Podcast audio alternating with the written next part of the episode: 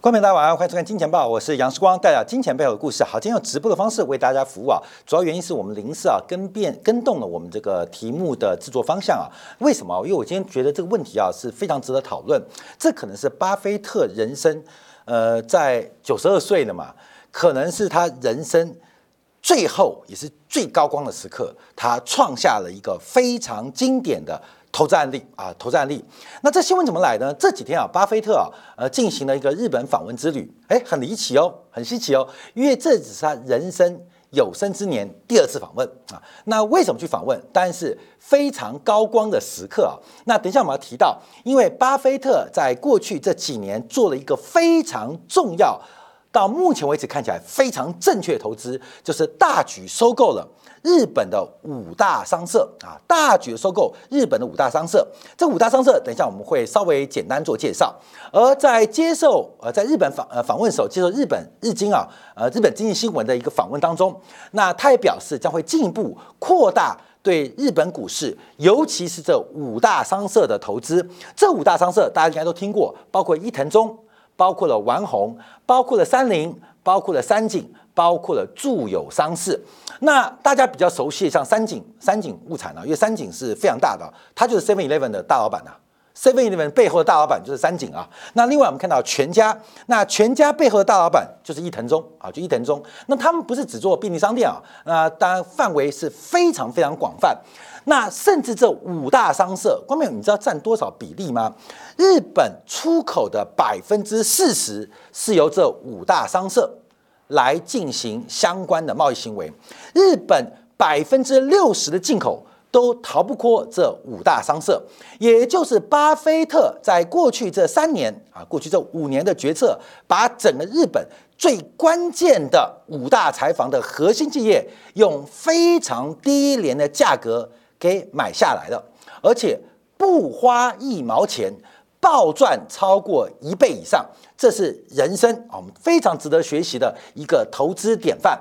好，那目前关注啊，因为它对于五大商社的持股比例会进一步拉高到百分之九点九，这是他之前啊在二零二零年之前所表达出的一个目标。那为什么是百分之九点九？因为按照日本的会计法规，这个超过百分之十要列为一个单一大股东，那有非常复杂的申报机制，所以巴菲特是准备买到百分之九点九。不超过百分之十，那这个投资案例啊，是我们现在要做分析跟观察的。好，我们先看一下这个消息一出啊，今天啊，五大商社成为日本股市最大的推升力量，包括我们先看到三菱商事，那三菱商事啊，在今天股价是大涨了百分之二点零八，这是世界五百强当中第四十一名啊，世界五百强第四十一名。我们再跟他讲补充一个哦。在一九九零年代啊，一九九零年代，当时日本啊，这个是这个不可战胜的这个经济帝国。三菱商事在二十年前曾经是世界五百强的第一名啊，曾经是世界五百强的第一名啊。现在啊，呃，已经稍微往后排了哈，掉到四十一名。可是曾经它是世界五百强第一名。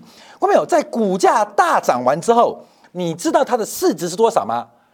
五百三十二亿美金，这是一个非常便宜的价格！世界五百强现在排四十一，曾经的世界第一，它的总市值才不过五百三十二亿美金。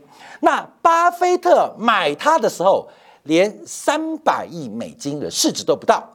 也就是巴菲特这这个出手是非常非常的精准啊，非常非常的精准，而且非常非常的成功。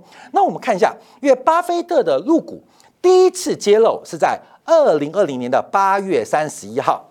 二零二零年八月三十一号，也就是新冠疫情爆发之后，巴菲特大举的买进五大商社。我们讲三菱啊，而且他这买进很特别哦，他是批购的，这五大商社是一起买啊，一起买。除了从市场购买之外，也有相关的股权转让。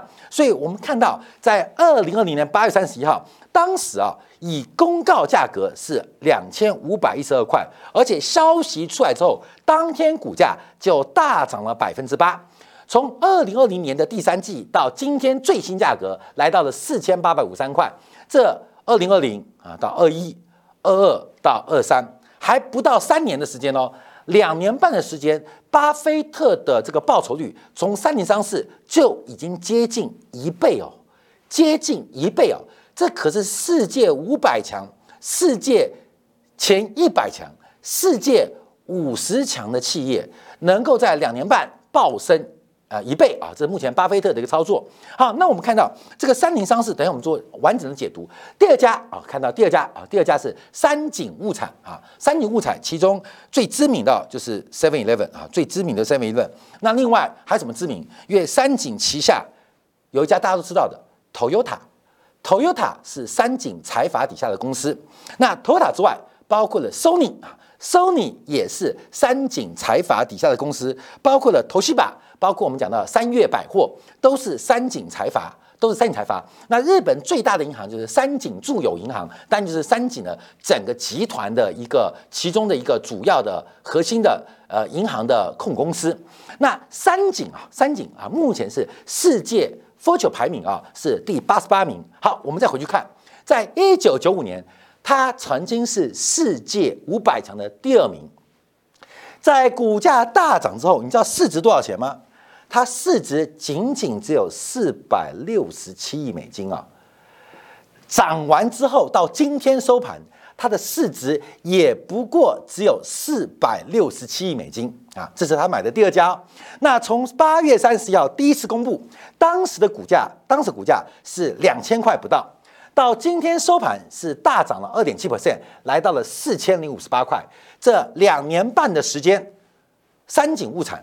涨幅来到了百分之一百一十二，股价也是同时创下历史新高。所以除了三菱之外，包括了三井也创立新高。我们看第三家啊，第三家就是伊藤忠啊，伊藤忠的商事啊，那商社啊，它基本上规模就非常大。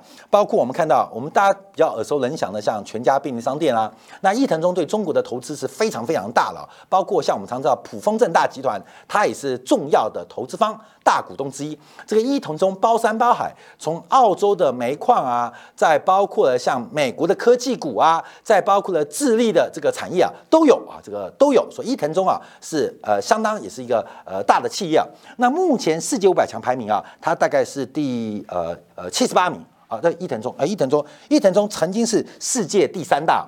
那当年在八月三十号买的时候。它是两千七百二三块啊，那是公告价格哦。他买的一定比一两千二三更低啊，在这边买了。那当天公布是涨四点一 percent 啊，到今天接受日本精英访问的时候，今天股价又涨三趴哈，三趴啊，来到四二四七。所以这两年半时间，伊藤忠大概贡献了百分之五十五点九的一个呃这个利润。股价也是创下历史新高，哎，都创过，都创下了日本失落二十年了。这个八零年代、九年代的亏损会套牢，基本上现在全部都是解套一些暴利。那另外就是住友商事啊，住友商事股价也创历史新高，从当时公布的价格一千三百七十四块到今天的两千三百八十块，这个波段涨幅也超过了百分之七十三，也超过百分之七十三。那这个曾经啊，住友商事现在排名是大概是第两百七十九名。曾经它是世界第四大，那住友就叫住友金属啊，这个住友化学啊，呃很有名。那三井住友银行也是呃这个美呃日本三大银行之一。那第五家是丸红啊，丸红株式会社世界五百强排名第一百五七名，那曾经是世界第六大啊第六大的这个排名啊。那从六百三十九块买到今天是一千八百四十九块，波段涨幅更惊人。快接近两倍啊！快接近两倍。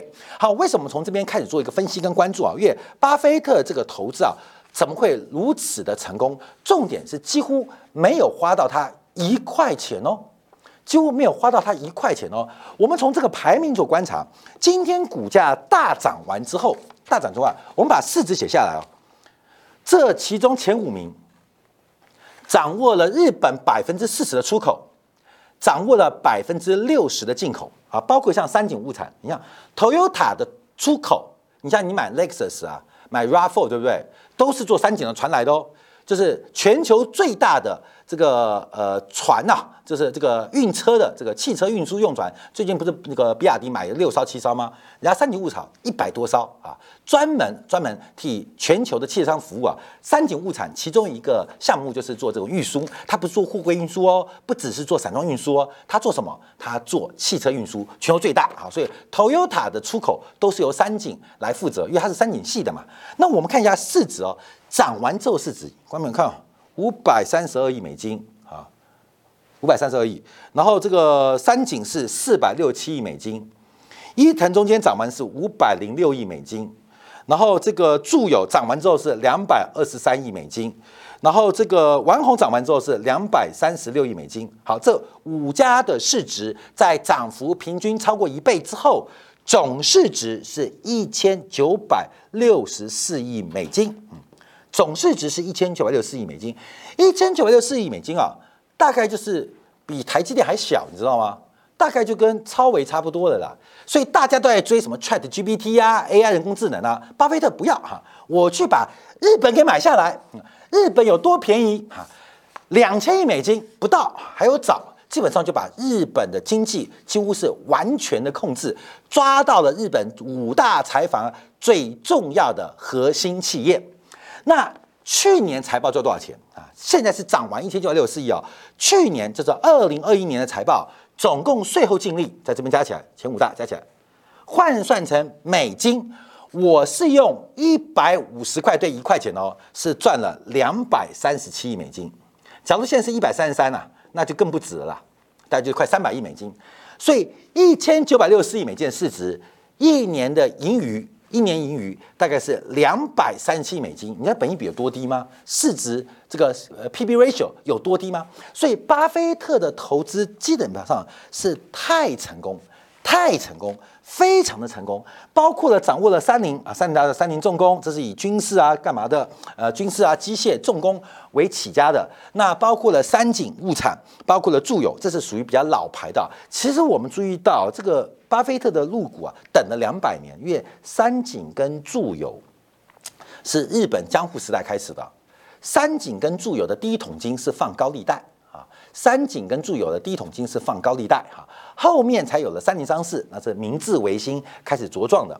那在整个这个呃，包括了二战之后，开始逐步扩大规模的是伊藤忠跟丸红这五大啊五大商社，代表的是日本背后的五大财阀。所以等于控制了这五大商社，你就控制几乎所有日本的相关的产业链跟企业，也掌握到。全球资源的命脉，因为目前澳洲、巴西、智利等等的矿产或多或少，少的大概呃几个 percent，多的三成、四成、五成都在这五大商市的投资涉猎范围之中。所以，按照日本日经中文网的报告，为什么巴菲特会买它？我们先从战略上来做一个判断，再从金融上做判断。那第一个，第一个是整个价值的低估。啊，整个价值低估，因为除了伊藤忠之外，其实四大商社在当初它入股的过程当中，它的 P/B ratio 都小于一，也就是股价都低于净值，股价都低于净值。假如大家对于日本的会计的法规跟做账的逻辑都知道，日本股市的本益比过去常常比较高，常常比较高。日本股市的本益比较高的原因，是因为日本的财策很保守，所以日本的账面价值常常有低估的可能性，所以本益比较高。啊，本益比较高，就是因为它整个做账保守，那再加上它过度保守，所以它账面啊 booking value 是基本上是非常低，结果股价还低于净值。巴菲特在这边看到一个巨大的机会，那为什么这个机会挑到呢？因为他们同样，哎，观众注意哦，这个进场原因是因为包括这些商事，因为他们是多元化的业务啊，包山包海都做。多元化的企业通常会出现在股价上的折让，因为对投资人来讲啊，这种多元化企业常常不知道它的重心为何，那它背后隐藏的商业机会或商业风险，还有投入的成本。很难掌握，因为很复杂嘛，包三包海都做嘛。你说三菱从汽车做到重工，再做到了飞机，那到底怎么给三菱一个本益比呢？是算军工股，还是重机股，还是电源股？很难给。所以通常啊，这种综合类多元性业务的公司，常常股价的本益比或股价净值比是偏低的哦，是偏低的哦。这是一个投资的理论。可是啊，我们现在题外话，最近很讽刺，你知道吗？这个呃，不管是东方还是西方股票，这个反正炒题材，元宇宙我有做啊，ChatGPT AI 我有做啊。现在很多企业啊，就是把这个投资涉猎的范围拉得很广，以便啊，在题材发生的时候易于股价的上升、市值的管理。其实事实上，这种多元化业务的企业，通常本益比跟股价净值比是比较偏低的，所以这也给巴菲特一个非常好的一个机会。所以第一个啊，日经中网解读是股价严重被低估啊，价值题材。第二个是确保他们稳定的现金流。那这个现金流之外，特别是他们对于国际资源。掌控的能力，这五大商社投资是非常广啊，包括我们看到现在这个铁矿砂都从澳洲进口或从巴进口，不管从澳洲还是巴进口，你都躲不开这五大商社背后的控股，包括了天然气，包括天然气，不管是印尼还是澳洲天然气，都有这五大商社，早在二十年前就开始进行一些投资跟布局，所以配合巴菲特。不断的买进资源股，特别在美国买石油股，所以在这边也呃利用这个机会大举的扩大它在原物料的投资的这个敞口啊，这是我们另外要特别做观察的。那第三个啊，第三个是摆脱投资过度集中于美国的风险啊，所以这一次啊，这个从二零一九。二零二零啊，到二一二二，到现在二三，它的投资啊，基本上这个风险是非常非常的这个低啊，这个报酬率是非常非常高。好，这五大商社，我们要从另外角度去观察，怎么学习巴菲特呢？啊，这等一下我们要提到第一个重点了，因为这次巴菲特基本上是不用付钱的，没有付钱的，他完全是效法这五大商社的经营逻辑，然后进行再投资。巴菲特从二零一九年就开始准备筹资，怎么筹资？他是借日元，他是借日元，借日元哦，他并没有从口袋中掏出美元来进行收购，他是在日本发行日元债券。那当时大家不知道他发行日元债券的目的为何，可能是单纯的套息。因为日本的利率很低嘛，那难道巴菲特也要做 carry trade，也要学这个呃这个渡边太太们啊一样做套息吗？他当时在二零一九年就首次发行日元债券，总共募集资金是四千三百亿美呃日元，合计大概是三十九亿美金，三十九亿去买啊，这个合计起来不到一千亿的这个五大商社其实是足够的。到了二零二零年又发行了十八亿美元。一千九百五十亿五亿的日元债券啊，连发两次，连两年发一次，加起来大概就是五十七亿元，五十七亿美金的这个呃日元的债券啊，借的大概就是借了大概六千多亿日元啊。那相对于当时的五大商社的市值百分之五，很匹配。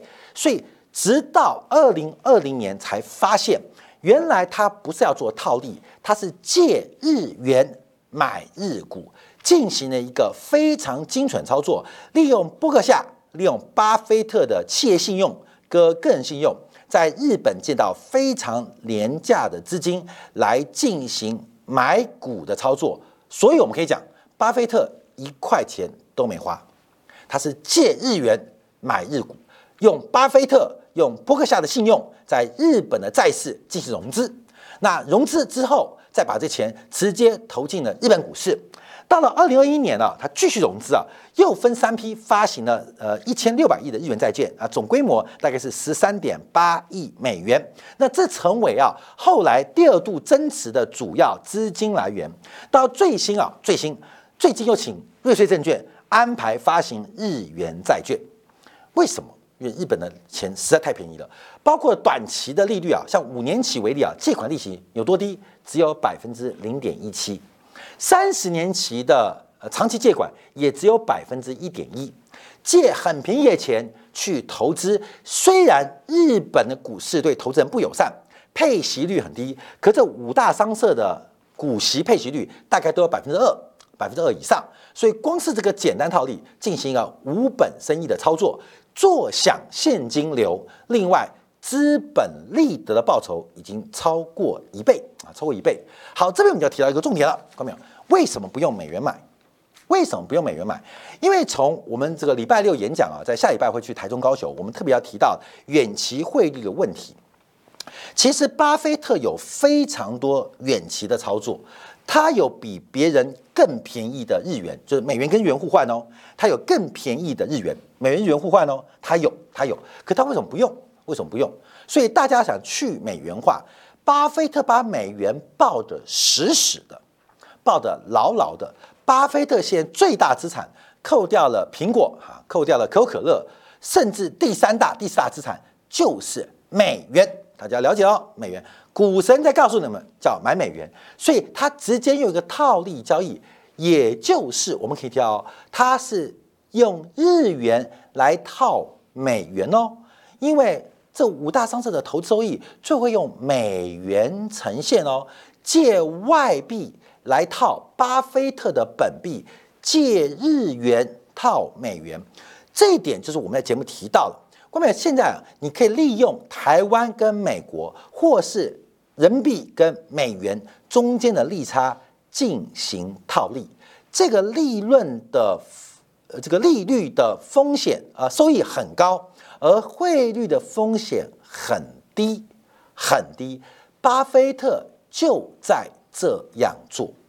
严格来讲，假如我们把美元看观察化，它就是借日元来充实一个以美国挂牌、以美元做会计定价货币的波克夏进行套利。